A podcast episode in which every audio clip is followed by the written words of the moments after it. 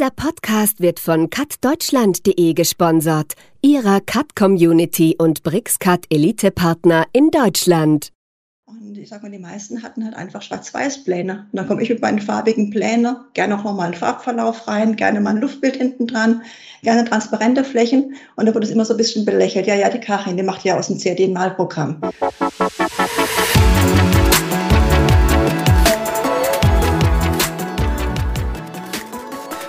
Hallo und herzlich willkommen zu einer neuen Folge von Cut Talk, unserem Podcast rund um das Thema Cut Software, Anwendungen und anderen Themen aus der Branche.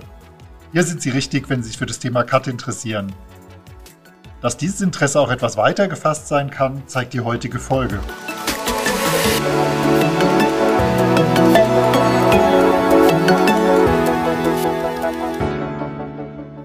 Mein Name ist Jörg Lansch und mein heutiger Gast ist Karin Schlosser, die nach eigenen Angaben in dem Ruf steht, CAD-Software als Malprogramm zu missbrauchen. Guten Tag, Frau Schlosser. Hallo, Herr Land, und danke für die Einladung. CAD-Software als Grafiktool, das ist äh, einer der Punkte, für die Sie ähm, berüchtigt sind, berühmt oder sie Missbrauch, hört sich ganz schlimm an. äh, Erzählen Sie doch mal bitte, wie es dazu kam und vielleicht gibt es da auch so ein paar Stories aus der Vergangenheit zu diesem Thema. Ja, das Thema ist eigentlich ganz einfach erzählt. Ich komme zwar ursprünglich aus dem Maschinenbau, bin dann irgendwann umgesattelt auf die Stadtplanung. Und das war noch zu einer Zeit, da hatten man nur Stiftplotter und die CAD-Programme liefen noch auf Unix oder auf DOS-Systemen. Und da hat man einfach wenig Chance gehabt, wirklich farbige Pläne zu machen. So im Maschinenbau war das überhaupt kein Thema. Da waren die Pläne in der Regel einfach nur schwarz, also schwarze Linien. Aber in der Stadtplanung und die Anforderungen an die Bebauungspläne, die waren nach der Plan-ZV, also Planzeichenverordnung, waren die farbig. Das heißt, Wohngebiet war beispielsweise hellrot, die Grünflächen wurden grün dargestellt, die Bäume auch grün, wie man es halt so kennt. Und dann stand ich vor einem Problem. Das heißt, wir hatten dann angefangen, die ersten Pläne im CAD noch ganz normal im Stiftblatt auszudrucken, hatten die dann auf Papier ausgeplottet und farbig angelegt mit Stiften, noch händisch irgendwelche Tabellen, Fotos, Texte draufgeklebt. So waren so die Anfänge. Das heißt, die Anforderung an farbige Pläne war schon immer da. Und irgendwann ist das Ganze dann gewandelt. Irgendwann haben die Programme sich weiterentwickelt. Es gab auch schon die ersten Tintenstrahlplotter. Und dann habe ich das gleiche Prinzip wie damals wirklich mit Klebestift Sachen montiert, eben dann im CD angefangen zu montieren. Es war vielleicht gar nicht so viel richtig dafür gedacht, aber es gab Mittel und Wege, ich sage jetzt mal Windows Zwischenablage oder Photoshop, dass man sich über andere Programme die ähm, Elemente sich so zurechtgemacht hat, dass man die in, in ähm, CAD einfach einfügen konnte. Damals ähm, war das AutoCAD und äh, mittlerweile arbeite ich ja parallel mit AutoCAD und BrixCAD. Ja, aber das waren so meine Anfänge und ähm, in meinem Umfeld, in meinem CAD-Umfeld, ich war damals schon sehr früh in Foren aktiv und ich sag mal, die meisten hatten halt einfach Schwarz-Weiß-Pläne. Und dann komme ich mit meinen farbigen Plänen, gerne auch nochmal einen Farbverlauf rein, gerne mal ein Luftbild hinten dran, gerne transparente Flächen. Und da wurde es immer so ein bisschen belächelt. Ja, ja, die Karin, die macht ja aus dem CAD ein Malprogramm. Und daraus ist auch so ein bisschen mein Slogan entstanden, der jetzt aber schon fast 25 Jahre alt ist. Die, genau. Das Thema Farbe und Schwarz-Weiß, das hört sich ja fast an wie also ich erinnere mich auch noch, dass es schwarz-weiß Fernsehen gab oder alte Filme zumindest in schwarz weiß Das sieht man auch heute noch ab und zu, wenn man einen ganz alten Film sieht, dass der mal in schwarz-weiß läuft. Äh, aber tatsächlich diese Entwicklung Farbdruck noch gar nicht so lange her, oder?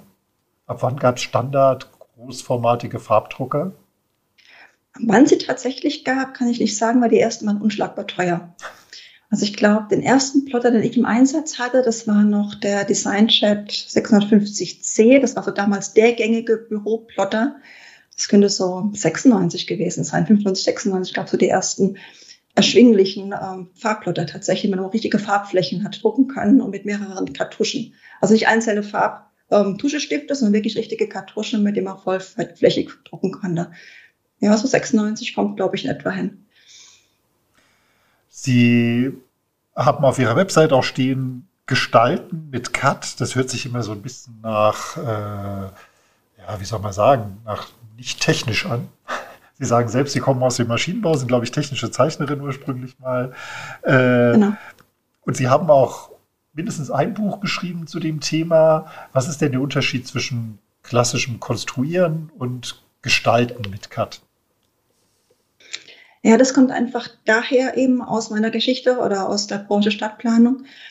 Ähm, hier wird zwar auch, sag mal, konstruiert und ähm, die Linien und die Bauflächen müssen schon exakt sein, sogar georeferenziert exakt. Nur es wird irgendwie gestalterisch gearbeitet, wie jetzt zum Beispiel in anderen Branchen im Hochbau oder im Maschinenbau. Das heißt, unsere Pläne sind auch immer ein bisschen gestalterisch. Es gibt auch wirklich so Konzeptpläne für Bauvoranfragen, für Neubaugebiete. Die dürfen auch gerne wirklich richtig schön hübsch sein. Da kommt es noch nicht genau auf einen Meter drauf an. Hauptsache das Konzept passt zum Beispiel in, in, das, in das Gebiet oder es gibt eine Ausschreibung, wer plant das schönste Wohngebiet. Da darf Pläne auch wirklich in Anführungszeichen richtig hübsch dargestellt sein. Und da kommt es so ein bisschen, dass ganz viele Fotos mitverwendet werden, farbliche Schraffuren, andere Schriftarten, auch gerne mal eine Handskizze dazwischen drin. Und das heißt, ich vertrete vielmehr die Kombination aus verschiedenen Grafikelementen und dem CAD, als ich tatsächlich ein Konstrukteur oder ein Planer bin. Also mir kann man kommen, wenn man einfach nur eine Skizze in der Hand hat. Hey, ich habe hier meinen Grundriss, kannst du mir den mal eben in hübsch aufbereitet zeichnen. Gerne auch in 3D oder gerne auch mal mit dem Schattenwurf. Das sind dann meine Werkzeuge sozusagen. Sie beschäftigen sich ja außer mit äh, Stadtplanung oder Entwürfe zu machen für Ihre Kunden auch äh, mit Schulungen. Es gibt Videos von Ihnen, Tipps und Tricks, Möglichkeiten von CAD-Software. Äh, wie sind denn die Anwender? Was ist denn der Bedarf bei den Anwendern? Was wollen die denn von Ihnen wissen? Was brauchen die an Schulungs-Know-how äh, von Ihnen am häufigsten? Ja, was die brauchen, das fängt an von den Basics. Ich fange neu mit einem CAD-Programm an, bis hin zu, ich habe schon ein CAD-Programm gelernt, möchte einfach nur umschulen auf ein anderes Programm. Und tatsächlich am häufigsten angefragt werden so Sachen wie, ähm, sag mal, typischer Anbieter von mir ist ähm, Performance Day. Damit biete ich einfach an, mal so einen Tag lang so Workflows durchzusprechen, die man CAD einfach umsetzen kann, mit Tipps und Tricks und vielleicht mit Werkzeugen, die man gar nicht so kennt also wirklich Bordmitteln, ohne dass man Zusatztools braucht, die man direkt schon mit dem Programm lösen kann.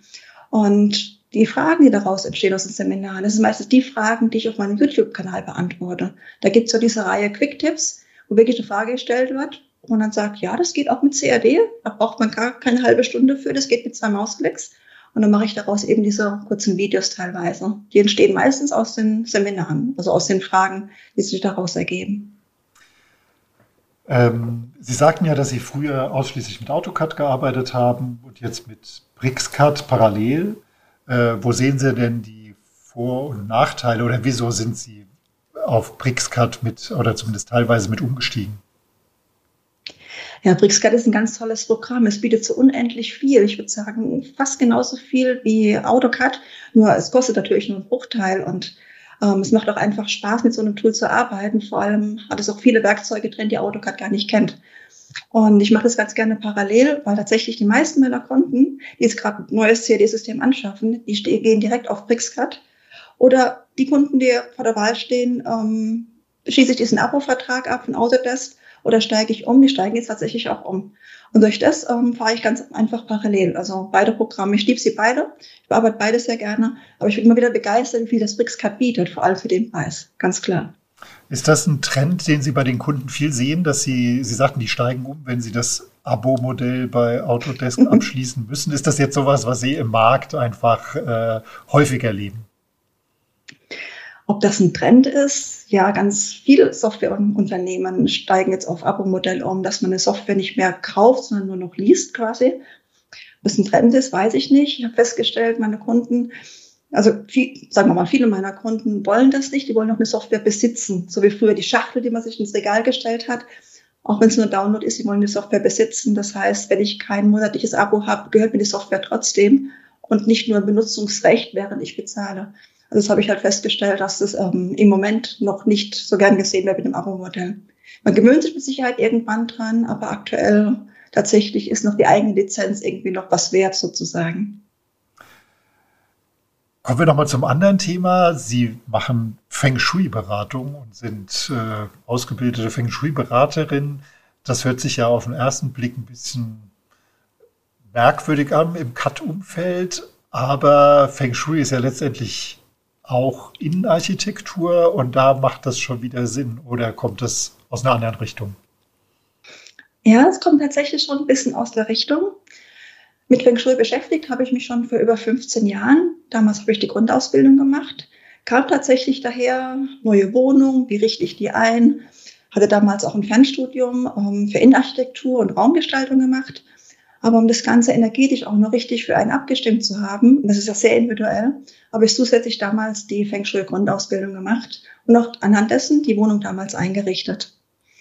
Ja, das ist ein bisschen in der Versenkung verlaufen und ähm, im letzten Jahr hatte ein bisschen mehr Zeit. Ich sage jetzt mal Anführungszeichen. Es gab da so einen Fall, wo ich mir im Homeoffice war und ähm, hat sich mir beschäftigt, was interessiert denn eigentlich wirklich. Und da kam ich wieder auf das Feng Shui-Thema und habe dann sofort die Ausbildung auch gemacht zur Beraterin.